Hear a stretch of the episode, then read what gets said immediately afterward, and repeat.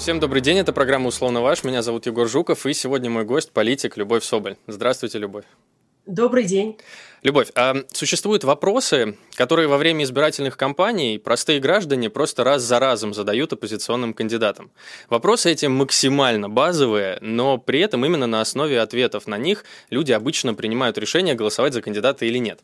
Давайте представим, что, значит, вы сейчас находитесь на встрече с избирателями, а я такой рядовой житель. Егор, да. Прости, пожалуйста, что я тебя перебью, я думаю, что мы на «ты», да? Да, хорошо, а, давай. И хотела просто до того, как мы сыграем в увлекательную игру, я отвечу да. на все твои вопросы, у нас да. для этого будет час. Я хотела сказать, что мне, если честно, не очень понравилось, как анонсировал наш эфир у себя в Твиттере а, и в Инстаграме Алексей Венедиктов. Он написал, что Соболь против Жукова. Сегодня вот условно ваш. Мне не очень нравится это позиционирование, как Соболь против Жукова, потому что мне всегда казалось, что Соболь с Жуковым против Единой России, против партии жуликов и воров. И я думаю, что у нас с тобой гораздо больше общего. Я с тобой полностью согласен. Это просто, видимо, привычка и, такая. Вот так да, позиционировать. Ну, мне кажется, что это неправильная привычка, все-таки это очень важно позиционирование, поэтому хотела обратить внимание и сказать, что меня, например, меня не так часто приглашают в последнее время в эфиры «Эхо Москвы», но а, раз я уж тут и в эфире, то хотелось бы сказать очень важную вещь, что сейчас партия власти, а, которая занимает большинство мест во всех региональных парламентах, в федеральном парламенте, полностью изолировалась от повестки борьбы с коронавирусом помощи гражданам. В отличие от них, сейчас, я думаю, а, я не знаю, как твое мнение, хотела тоже тебя спросить по поводу той большой общественной кампании, которую анонсировал Алексей Навальный от лица нашей команды по поводу пяти шагов для поддержки граждан России а, в условиях этого тяжелейшего экономического кризиса, в условиях падения нефти, в условиях пандемии коронавируса. Это а, мы требуем от а, государства поддержать людей сейчас и незамедлительно выплатить а, финансовую помощь гражданам 20 тысяч рублей сейчас в апреле всем взрослым и 10 тысяч рублей на каждого ребенка. Если карантин продлится дальше, в мае-июне выплатить также по 10 тысяч рублей каждому. А, в поддержать малый и средний бизнес, например, отменить налоги для малого бизнеса и выплатить напрямую помощь малому и среднему бизнесу в размере 2 триллионов рублей, потому что сейчас это буквально сохранение рабочих мест, чтобы людям можно было на что-то кормить семью, продолжать работать, платить аренду за квартиры и так далее. Эти меры, которые мы сейчас а, оформили в виде петиции, они доступны на сайте change.org, они доступны ВКонтакте, есть специальный сайт 5steps.vote, а, есть большое видео Навального, где он а, подробно рассказывает про эти пять мер поддержки граждан России сейчас, которые мы требуем от государства. И я бы хотела, чтобы все слушатели радио «Эхо Москвы», нашего прямого эфира в Ютубе, а, если еще не сделали это, то обязательно зашли и проголосовали за эту петицию, потому что только вместе мы можем добиться каких-то положительных изменений и добиться э, положенной нам поддержки от государства. Я с тобой согласен, Поэтому... да, я с тобой полностью согласен. Мне, мне нравится, как ты перехватила повестку прямо в самом начале, но ты знаешь, нравится мне это в первую, в первую очередь потому, что я как раз хочу сказать, да, что я согласен с этим, поэтому мне и нравится, да, то есть даже там, будучи либертарианцем, я, в общем, в данном конкретно смысле считаю, что это правильные меры по той простой причине, что если государство изымает э, из нас с помощью налогов, да, напрямую или не напрямую, с помощью коррупции на протяжении уже огромного количества времени деньги, то теперь, когда в ситуации, когда население остается просто без работы, без денег и так далее, эти деньги надо нам вернуть. Вы эти деньги ну, воровали долго, верните их нам. Поэтому я сейчас полностью согласен. 17 триллионов, даже больше рублей в резервах. Они копились на черный день. Так вот, этот черный день наступил. Я согласен, Когда еще да. поддерживать граждан, как не сейчас. Сейчас должно быть государство. Когда все хорошо, государство, в принципе, не нужно. Государству нужно помогать людям в кризис. И сейчас этот кризис наступил. Очень серьезно. Неизвестно, когда он закончится. Поэтому большое спасибо, что я вот а, оторвала время от твоих вопросов. Да нет, но мне проблем. Это сейчас самое важное. Сейчас все обсуждают помощь от государства, потому что люди буквально, а, у, людей паническое настроение. Никто не знает, на что им нужно, можно будет Ты знаешь, я, я тебе, наверное, вот поверну, может быть, в эту сторону. Может быть, мы чуть-чуть об этом поговорим, а потом вернемся вот к тем вопросам, которые я хотел тебе задать. Ты знаешь, а вот мне-то как раз наоборот кажется, что в этой вот ситуации мы видим, насколько государство в кризисных ситуациях не способно действовать и не умеет работать на самом деле. И поэтому мы должны ждать не помощи от государства, мы должны забрать у этого государства то, что оно забрало у нас, и в конечном счете положиться сами на себя. То есть все-таки именно человечество, ну, люди как таковые, общество как таковое должно помочь само себе, потому что государство этого не может сделать. Если мы будем на него надеяться вот так вот постоянно, то мы каждый раз будем садиться в лужу. Егор, очень правильно говоришь, но я не говорю, что мы должны надеяться, да, уповать, там, верить и так далее. Мы должны требовать. С этим мы я согласен, да. Большинство бюджета наполняется за счет налогов, а не за счет там, продажи нефти. Мы имеем право требовать от государства помощи. Государство нужно для человека, не мы для, не для государства, а государство для нас. Конечно. И сейчас мы имеем право требовать, и поэтому я просто всех призываю этим ровно заниматься. Не нужно уповать. И сейчас, например, у нас есть профсоюз Альянс врачей, который не уповает на государство, оно видит, профсоюз Альянс врачей, а, что а, медики не обеспечены средствами индивидуальной защиты, что это очень опасно, потому что эти же самые медики, которые могут заразиться коронавирусом, контактируют с другими людьми. И поэтому сейчас это может привести просто к массовым вспышкам заболеваний на ровном месте, только из-за того, что государство не обеспечивает необходимыми средствами индивидуальной защиты медиков. И поэтому сейчас Альянс врачей, например, профсоюз, который я поддерживаю, считаю, что они сейчас героически выступают а, в это тяжело, тяжелейшее время, они объявили фандрайзинговую кампанию, собирать средства для того, чтобы помочь сейчас обеспечить медиков этими средствами индивидуальной защиты. И это очень важно. То есть, условно говоря, мы должны сами не плошать, да, и сами пытаться там всякими возможными способами там и фандрайзить, собирать деньги, делать информационную кампанию, помогать всем, чем можно, но при этом мы имеем право требовать от государства. Я согласен, я согласен, я согласен именно вот с этой постановкой вопроса о том, что мы должны требовать, потому что я, ты знаешь, вижу вот эту очень интересную закономерность. Огромное количество людей, которые, ну, скажем так, в докризисное, докоронавирусное время как раз имели весьма там оппозиционную риторику, жестко высказывались против жуликов и воров, которые сидят во власти, сейчас призывают там вводить чрезвычайное положение, призывают э, это государство взяться там за голову и как-то помочь. Но мне кажется, что это контринтуитивно, ведь эти самые люди на протяжении десятилетий да, обкрадывали нашу страну, с чего мы должны вдруг думать, что в ситуации, когда наступил кризис, они вдруг превратятся в потрясающих профессионалов, которые знают, что делать. Поэтому я просто вторя тебе, вторя вот этой вот э, логике, да, могу сказать, что государство также и не справляется сейчас в каких-то самых базовых вещах. Например, они посадили огромное количество людей на карантин, на самоизоляцию, и при этом забыли просто, как эти люди будут есть, на что они будут кушать. И вот мы э, с моей командой э, начали тоже похожий проект. Проект называется «Взаимопомощь». Это волонтерский проект. Э, я про него уже рассказывал несколько раз в эфире. Суть проекта максимально простая. Мы просто абсолютно бесплатно людям приносим еду. А, вот они звонят по телефону, телефон можно найти в наших соцсетях, и если они нуждаются, действительно, мы абсолютно бесплатно приносим им еду. При этом а, также, если вы хотите пожертвовать средства нам, а, потому что мы на эти средства еду и купим, также можете проверять наши соцсети. Вот, и я могу сказать, что мы уже скоро приблизимся к тысяче человек, которым мы помогли. Количество волонтеров у нас уже скоро приближится приближается к двум сотням, поэтому вот, оказывается, что государство не способно даже просто людей едой обеспечить. Я это все к чему говорю? К тому, что, а может быть, смотри, сейчас подходящий момент для того, чтобы вообще строить какие-то независимые альтернативные практики, то есть не пытаться через государство что-то сделать, а самостоятельно на, на низовом уровне.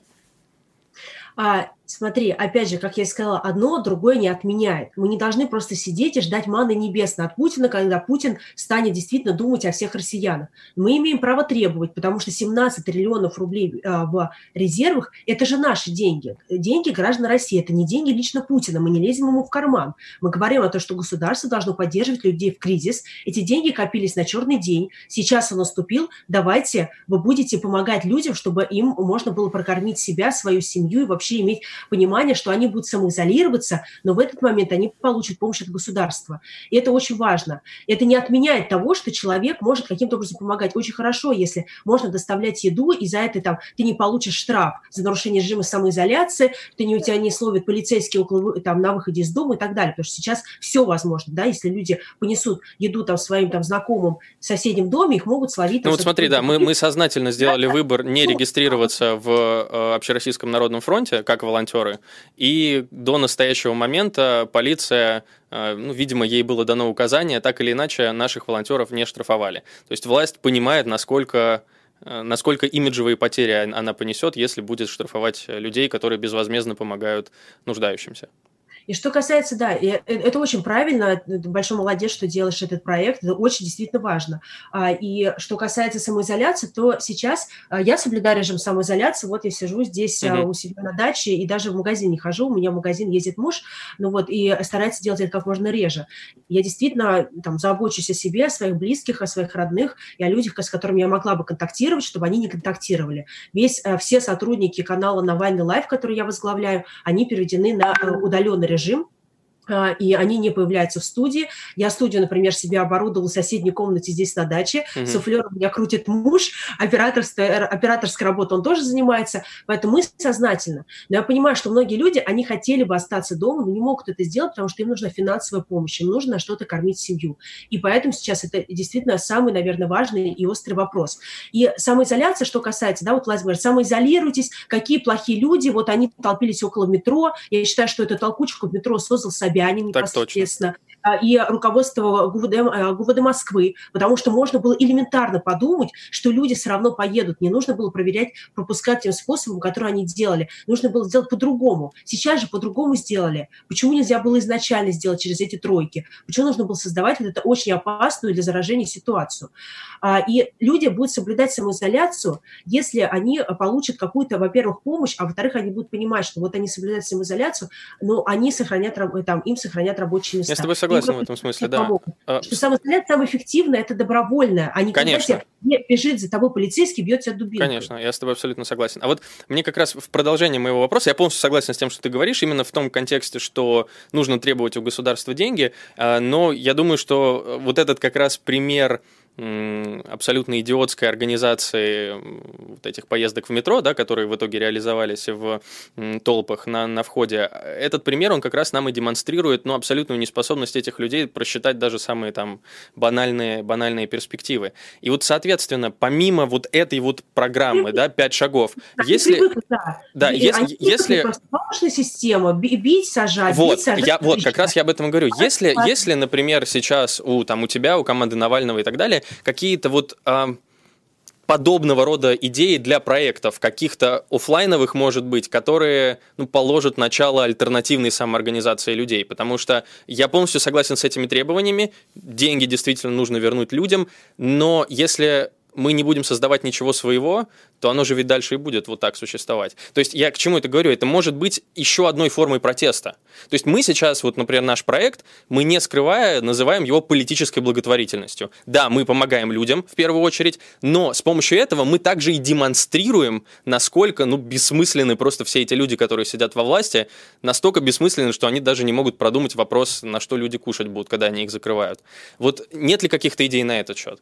Ну, конечно, идеи есть, и если посмотреть на всю нашу деятельность, которую мы производим, это есть ровно эти проекты, которые показывают, как надо действительно работать. У нас есть региональные штабы, мы же не только в Москве, у нас есть представители, у нас есть 41 региональный штаб, где люди тоже помогают, где люди а, там, работают до сих пор там, в ежедневном режиме. Поэтому, конечно, вот эта вот самоорганизация а, без того, что ну, там, а, она до сих пор существует, и, конечно, она развивается. А штабы, вот они сейчас тоже все переведены на удаленную работу, да?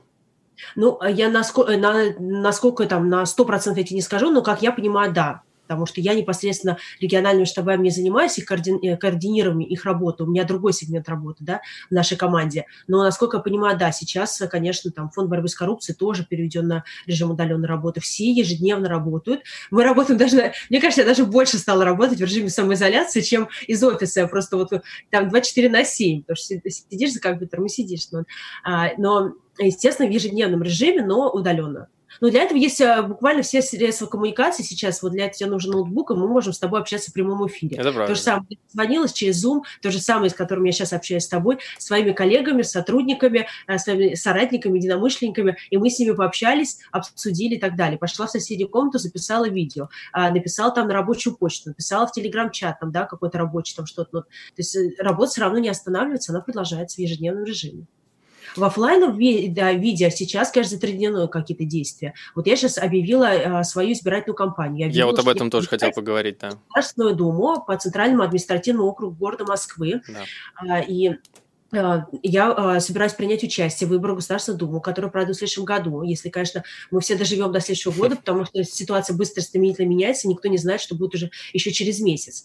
А, но а, сейчас, например, я не могу встречаться непосредственно очно с избирателями, да, проводить вот эти офлайновые встречи с избирателями в рамках традиционной избирательной кампании. Но есть другие способы активности, да, то есть есть а, возможность работать а с вот какие? Мне, кстати, очень интересно, в принципе, потому что политическая игра в каком каком-то смысле значительно ну, приостановилась да, на время коронавируса, и, по сути, количество инструментов, с помощью которых политика, особенно оппозиционный, может действительно влиять на происходящие события, вот количество этих инструментов, оно уменьшилось.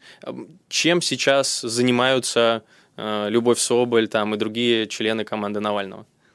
Ну, как я тебе сказала, мы продолжаем работать просто не в офлайне, а э, больше, конечно, упор идет на онлайн работу. И у нас, конечно, основной инструмент оповещения, информирования, э, когда мы рассказываем о своих взглядах, о своих там э, отношениях к действующей там, политической повестке. Да? Я веду четыре раза в неделю программу по фактам, где говорю свое мнение о трех главных новостях дня. Я продолжаю ее вести даже в режиме самоизоляции. Навальный продолжает в режиме самоизоляции вести прямые эфиры, которые набирают более там, полтора миллиона, два миллиона просмотров на Ютубе. Он делает это буквально из дома и не останавливает свою деятельность, он, там, он высказывает свое мнение, он а, объявил вот эту большую общественную а, кампанию «Пять шагов для граждан России». И опять же, я еще раз призову всех подписаться на сайте или петиции Change.org, ВКонтакте, на сайте 5step.vote, а, если вы это еще не сделали, и рассказать об этой петиции. Слушай, не могу не задать вопрос, э, не могу не задать да. вопрос, а эти Смотри, петиции, да, как, какой да. смысл? Вот смысл конкретно в петициях зададут люди вопрос, очень много задают, я уже видел.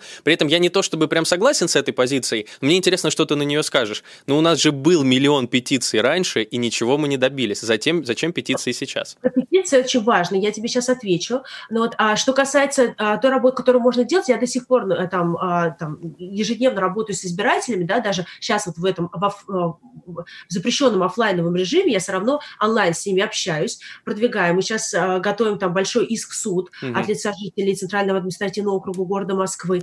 А сейчас я разрабатываю а, свой будущий там большой избирательный сайт, где будет представлена подробная программа. Я хотела это сделать ранее, но сейчас, конечно, все в коронавирусе, в пандемии, сейчас немного а, там у людей смещена повестка, и поэтому я его обязательно анонсирую вместе с своей подробной политической программой, но чуть позже. И поэтому вся все равно работа, она продолжается. Что касается петиции, то петиция же это один из инструментов. Надо понимать, что, да, если ты создал петицию, которая набрала очень много подписей, но ты ее никак не продвигаешь, это небольшая у тебя какая-то компания, а чисто петиция, то, конечно, наверное, это мало сработает.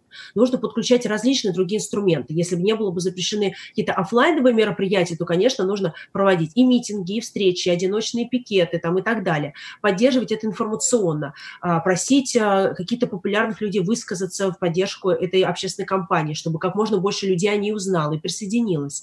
И петиция сейчас, а, вот почему мы запустили петиции, потому что очень важно а, количество людей, которые подпишут петицию. Сейчас, если там и а, число, наверное, изменилось, но я видела последний раз, там было, по-моему, порядка 600 тысяч человек, которые mm-hmm. уже на этих площадках поддержали вот эти пять мер для граждан России. То есть идея в том, важно, чтобы информирование было высокое, да? Людей, Конечно, когда будут миллионы людей, то власть, конечно, должна будет отреагировать. Мы уже добились того, что Песков сказал, что ознакомиться с этой петицией ему будет трудно игнорировать. Сейчас ему трудно игнорировать. Когда петиция поддержит уже будет поддержана миллионами людей, они смогут игнорировать. Ну, надеемся, мы можем, мы можем, да, на это надеяться. И в очередной раз я присоединяюсь к твоему призыву. Действительно, это хорошая инициатива, я с ней согласен. Вы забирали у людей деньги, пожалуйста, верните их сейчас. А, слушай, вот как-то соединяя темы, с одной стороны, команды Навального, а с другой стороны, твоей избирательной кампании, как я понимаю, Илья Яшин, как руководитель муниципального округа Красносельский, возможно, тоже пойдет именно в Центральном округе, потому что тот же самый Красносельский район находится именно в Центральном округе. Как вы будете решать вот это противоречие? Но что касается Ильяшина, то, во-первых, он у тебя был в эфире. Был. Ты мог его самостоятельно спросить. И а, сейчас, а, я думаю, у тебя есть его контакт, ты можешь с ним связаться и спросить по поводу а, того, какие у него планы. Ну, ты не на... думал об этом? А, ну, ты же могла предположить, что он пойдет в этом же округе? Нет, во-первых, естественно, я думала, а, во-вторых, а, естественно, я с ним обсуждала mm-hmm. и встречалась, а, но какие-то подробности, я думаю, что честнее будет спрашивать Ильи Яшина, и я не собираюсь выступать в роли его там пресс-секретаря или, или кого-то еще. Не-не-не, мне интересно твою перспективу увидеть. Позицию, да, или какие-то его планы. А, естественно, я считаю Илью Яшина своим соратником, одним из своих ближайших соратников. Мне очень нравятся эти идеи и лозунги, и эту программу, которую он а, выдвигал на выборах в Мосгордуму по а Я считаю, что а, этот человек а, достоин быть и там в руководстве России, да, и там, не знаю, так же, как я считаю, что и ты, и Илья Яшин, и много других прекрасных людей, которые участвовали в кампании Мосгордуме, на голову выше всех действующих депутатов Государственной Думы. Это однозначная моя позиция. Что касается участия, неучастия там и так далее Ильи Яшина, то я адресую, конечно, эти вопросы все ему, Поэтому, пожалуйста, я думаю, так будет честнее, если он на них будет сам отвечать. Ну, смотри, я с тобой согласен, это хороший ответ, но давай все-таки поиграем немного в эту гипотетическую ситуацию. Предположим, Илья Яшин тоже заявляет, что он идет э, в этом округе. Какая будет процедура улаживания этого вопроса? Можно ли ожидать, например, праймерис в Центральном избирательном округе? Ну, смотри, если бы а, ты посмотрел мое видео о моем движении, то я там а, сказала, что конкуренции я не боюсь. Uh-huh. Я действительно не боюсь конкуренции, ни с единороссами, ни с кем-либо еще. А что касается процедуры, я думаю, что с Ильей Яшиным мы обязательно договоримся, у нас нет никаких противоречий, и э, все, и всегда можно будет договориться нам с ним. Ты знаешь, кто сейчас ну, сидит? Я праймерис никогда не боялась, я готова в них участвовать, я готова участвовать в любых дебатах и так далее. Я публичный политик и всегда себя позиционировала как публичный, открытый политик. Я не боюсь ни вопросов, я не боюсь а, ни дебатов, я не боюсь ни конкуренции. И я а, приняла решение о выдвижении в Государственную Думу. Я понимаю, что Центральный административный округ а, считается традиционно таким интересным округом для выдвижения а, оппозиционных кандидатов, да, оппозиции. При этом, на самом деле, он достаточно сложный, потому что подписи там собирать достаточно сложно. Да. У меня вот, например, в округе очень большая поддержка, но я столкнулась с тем, что люди просто уезжают на даче, люди живут не по прописке, и центральный округ, в отличие от этого, для сбора подписей, например, более тяжелый, чем э, какой-нибудь спальный район. Это факт. Да, с другой стороны, Центральный административный округ – это округ, где нужно вести политическую кампанию, потому что я как раз вела и Мосгордуму, и в Государственную Думу именно политические кампании. Это округ, конечно, важен в том числе этого. Ты знаешь, кто сейчас сидит в Госдуме от этого округа? Гончар. Вот, э... Гончар, который сидит там с... Мне кажется, мы с тобой не родились, когда Гончар Он, ходил... Гончар э, сидит, да, Гончар сидит там со второго созыва Госдумы, и, э, если честно, я бы хотел о нем поговорить чуть дольше, у нас остается минута до перерыва, поэтому я тебе задам, наверное, другой вопрос, но тоже с этим связанный. Ты стала депутатом Госдумы. Вот за минуту твои первые три инициативы. А, первая инициатива, конечно, это а, отмена в пенсионные реформы, так называемое повышение пенсионного возраста. Это отмена закона Димы Яковлева. Это внесение э, инициативы по э, ратификации 20 статьи Конвенции ООН. Друзья, это Любовь Соболь. Мы вернемся... Что-что? Успела до перерыва? Успела до перерыва, даже слишком быстро.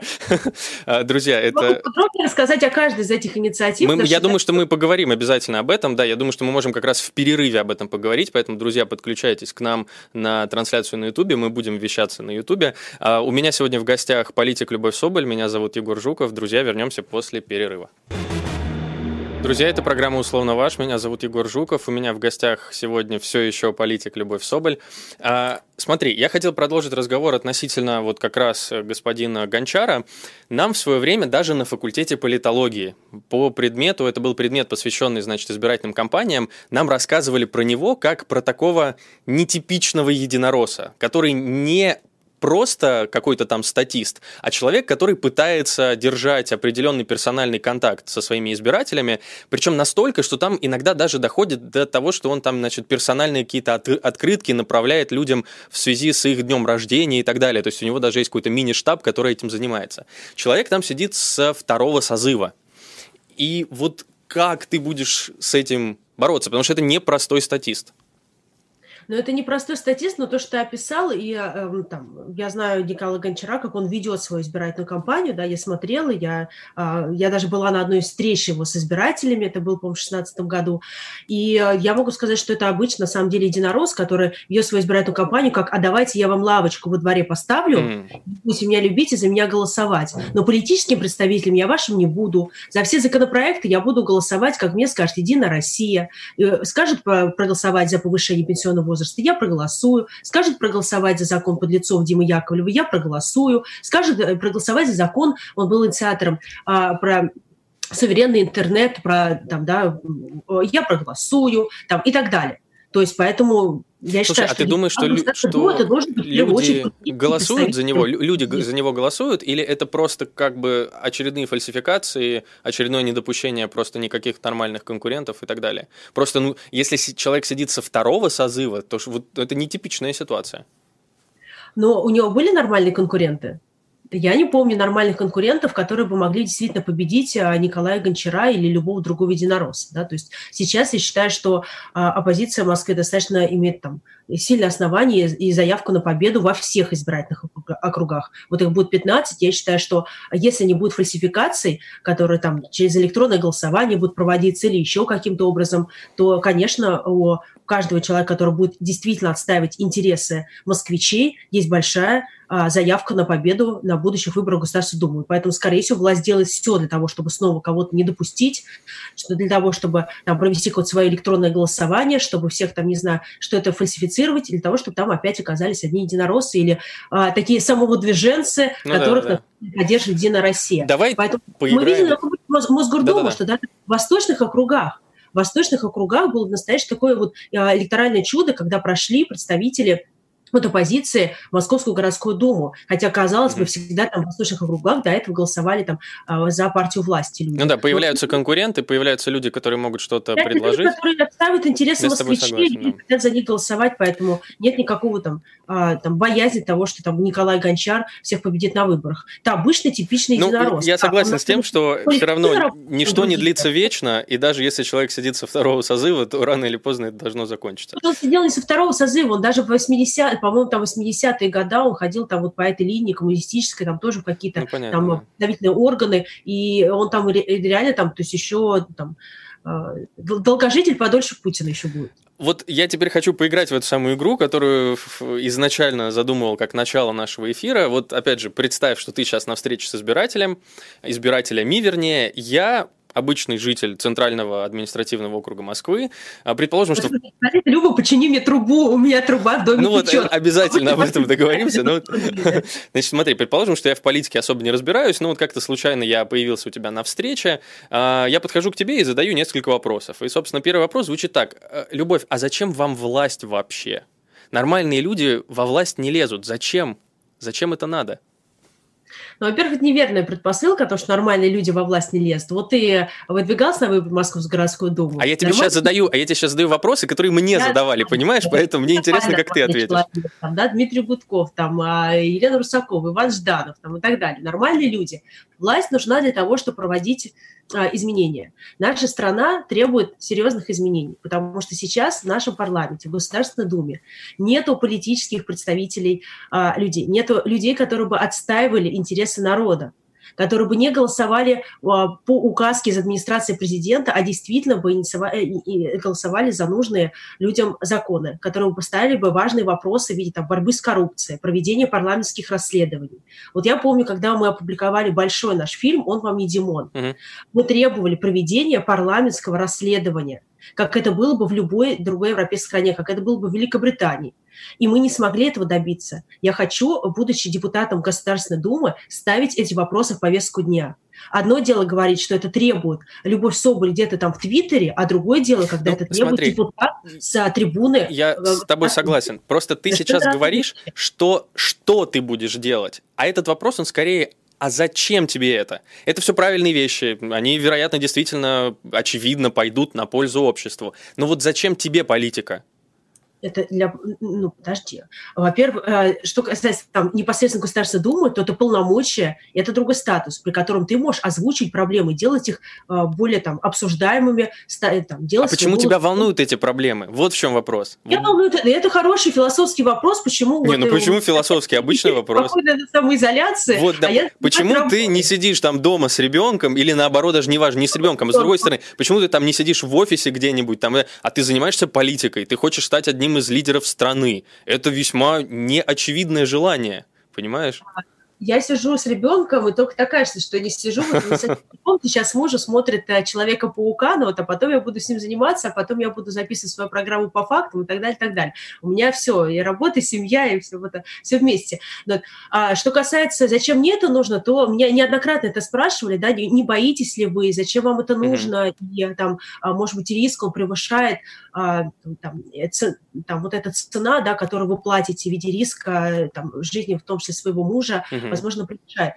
И я для себя дала тот ответ, когда я об этом сама думала, что для меня очень важна идея справедливости. Я действительно являюсь таким неким фанатом, наверное, идеи справедливости, а, я с детства такая. Ну, как бы там, не знаю, наивно это не звучало, вот я не люблю, когда сильно обижают слабых. А в нашей стране, к сожалению, слабые, они всегда беззащитны. Да, то есть, и для меня это очень важно вот если там, не знаю, будут на улице кошку какую-то мучить школьники, да, там я обязательно подойду и скажу, а не мучите, я не пройду мимо. Вот я такой человек, мне всегда это было важно. Вот ну, самый детства. Ты не можешь иначе. Я присоединилась когда-то к команде Алексея Навального, это было в одиннадцатом году, я уже работаю с ним вместе там еще до образования фонда борьбы с коррупцией, работаю уже 9 лет, и для меня это, Навальный это был тем юристом, который публично оставил идеи там справедливости и а, с правовых позиций писал справедливости. Для меня это очень важно. Вот я, я такой же, наверное, юрист, которым тоже важна очень справедливость, которого прям вот буквально все клокочет внутри,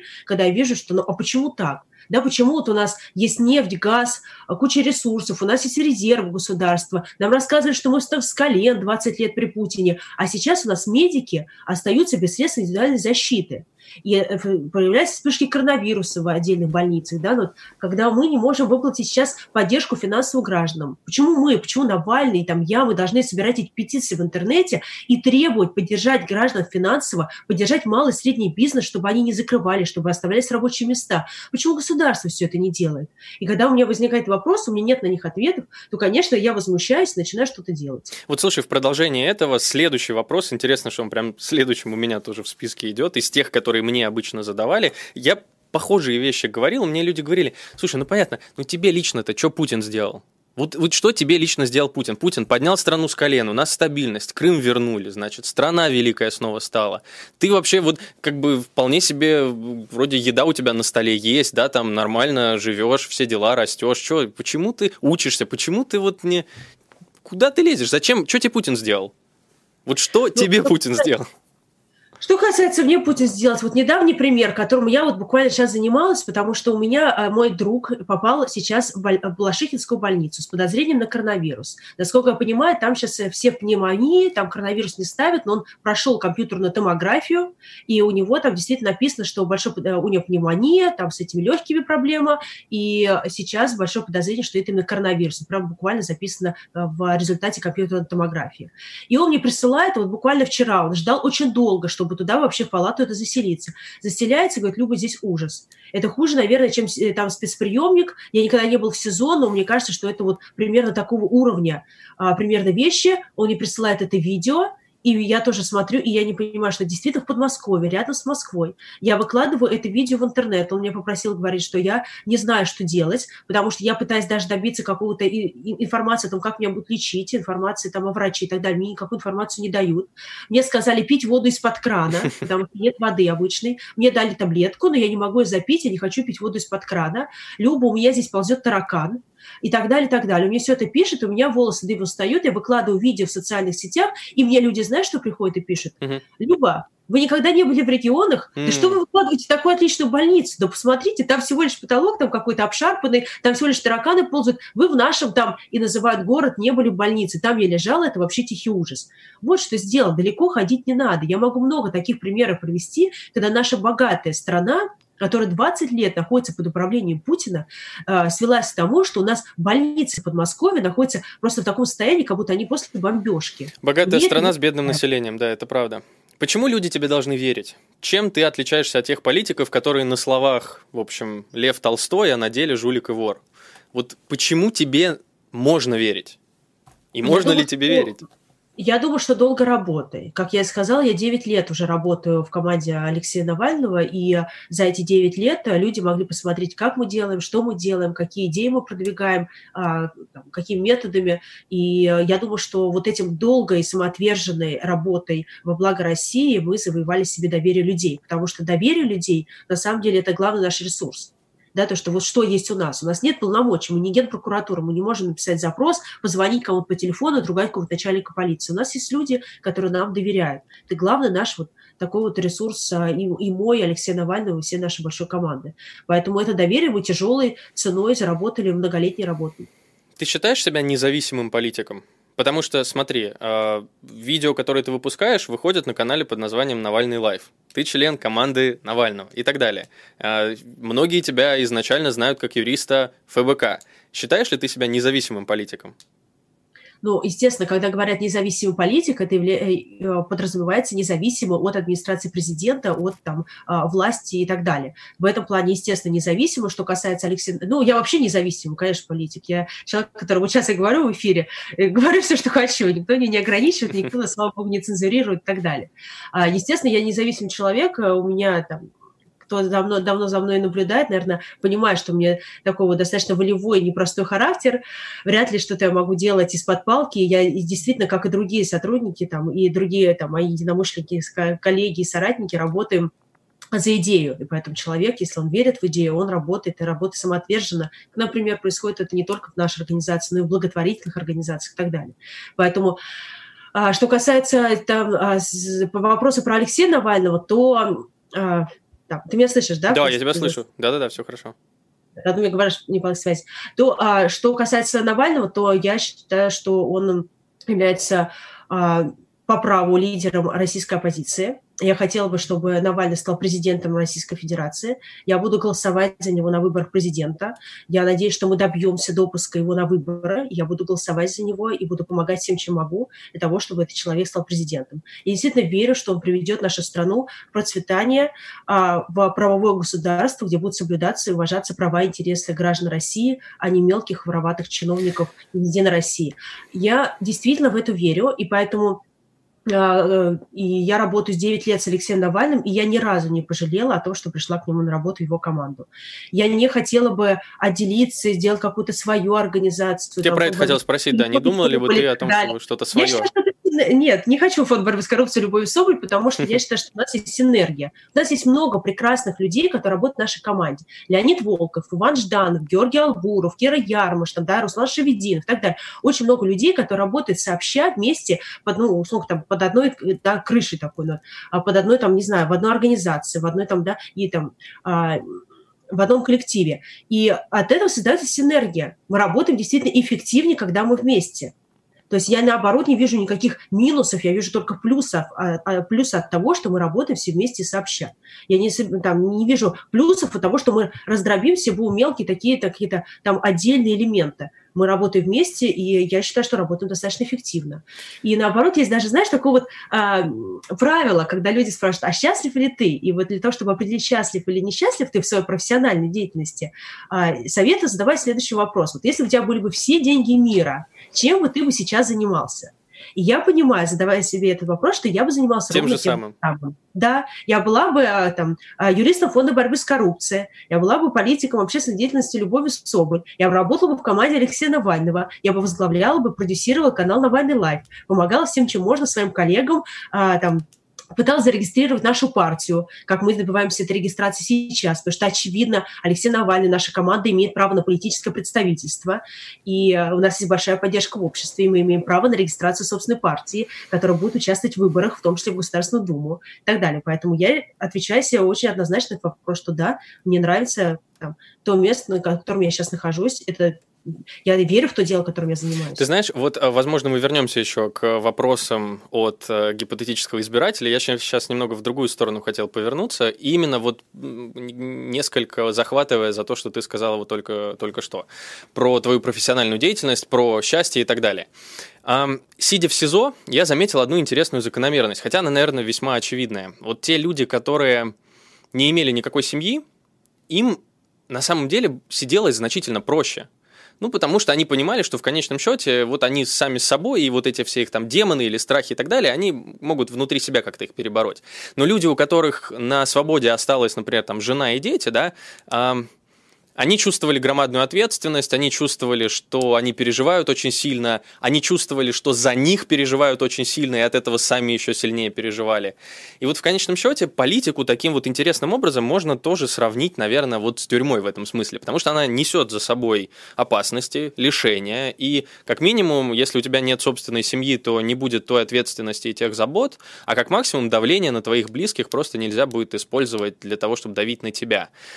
Вот э, это сочетание семьи и профессиональной деятельности, оно у тебя органично идет? Ты видишь здесь противоречия? Или это все дополняет друг друга, и ты бы просто не смогла иначе? Я хотела тебя спросить просто, что ты предлагаешь. У меня там... Мне интересно, мне интересно твою перспективу увидеть. Что мне делать? Ну вот, мне же... ну вот. Нет, а, ну, на самом деле семья это, конечно, очень важно. И для, семья, для меня семья всегда будет на первом месте и была на первом месте. И я не могу себе представить жизни без ребенка. Я, я даже не могу представить, как я вообще жила, пока у меня не было моей Мирославы. Ну вот, это, конечно, безумное счастье. И когда, я помню, у меня не было ребенка, и, меня, и люди, у которых были дети, они мне говорили, что вот это, ребенок – это смысл жизни, ты это не понимаешь, но когда у тебя ребенок появляется, ты вот эту фразу начинаешь осознавать. Поэтому для меня семья – это, конечно, в том числе и поддержка. Действительно, это ответственность за них. Э, и, эм, и действительно, я помню а, разговоры с мужем, когда я, я держала свою политическую голодовку летом. Не было ни дня, когда он меня не уговаривал ее прекратить. И не, уговаривал, это мягко сказано. Это было очень тяжело, но а, мы справляемся совсем вместе. И да, мы он переживает за меня очень сильно, за мою политическую деятельность, и он тоже несет большие издержки в связи с этой политической деятельностью. А, там, не знаю, условно говоря, он не может, например, стать а, преподавателем высшей школы экономики, потому что очевидным образом, да, что сейчас происходит в высшей школе экономики, ну, мы правда. все знаем историю с Кыневым, а, и ну, то есть очевидным образом там для него сказывается моя политическая активность, но мы все вместе, мы поддерживаем друг друга и обсуждаем э, какие-то сложные вещи, которые существуют сейчас. И мой муж, он всегда меня поддерживал в плане моих политических и общественных взглядов, и не то, что поддерживал, он полностью их разделяет, поэтому мы полностью с ним вместе в этом плане находимся. Ты знаешь, задам такой неочевидный вопрос, но в, в, в эту же сферу. Я так понимаю, что из-за того, что у тебя есть э, несовершеннолетняя дочь, да, тебя как минимум не могут посадить на административный арест. Ты думала когда-то об этом, идя, например, на протестные митинги и так далее, что это некое все-таки некое, некий туз в твоем рукаве? Конечно, нет. Я ходила угу. на, на оппозиционные акции. Я думаю об оппозиционной акции, когда на нее иду, а думаю о тех требованиях, которые мы выдвигаем. И э, там, э, я никогда не пользовалась этим правом, э, и я ходила на протестные акции до того, как я родила ребенка. Я активно там участвовала в политической жизни, выдвигалась в Координационный совет российской оппозиции. Это был там 11-12 год, тогда у меня еще не было ребенка, я родила только в 2014 году. И поэтому там, и у меня сейчас огромное количество штрафов, да, то есть, э, да, меня не посадили под административный арест, но у меня более там полтора миллиона штрафов только административных, у меня сейчас а, я около 30 миллионов рублей а, по иску взыскано в пользу Евгения, э, компании, которая связывалась с Евгением Пригожиным, московский школьник, и ни конца этого края не видно, потому что Пригожин снова подал на меня в суд, и поэтому, возможно, там сейчас нет каких-то денежных требований, потому что уже там 30 миллионов он по суду должен от меня получить. Этих денег, конечно же, у меня нету, поэтому будут определенные последствия, когда приставы будут приходить, изымать мое имущество, когда мне будет запрещено выезжать за границу и так далее, и так далее. То есть эти огромные издержки я все равно свою политическую там, э, активность понесу. Непонятно, чем это закончится все, но да, административный арест мне дать невозможно, но об этом никогда не думала. Я принимаю свое решение, не, не оглядываясь на эту историю, и меня неоднократно... Люб, у нас остается 10 секунд. Да. Меня спрашивали прошлым летом, не боишься ты, что тебя посадят в тюрьму? Я хочу сказать, что нет, не боюсь. Все равно я буду заниматься тем, во что я верю, и а, быть юристом фонда борьбы с коррупцией, проводить свои антикоррупционные расследования дальше. Это, это очень круто. Спасибо большое. У меня в гостях была Любовь Соболь, меня зовут Егор Жуков, это программа «Условно ваш». До свидания.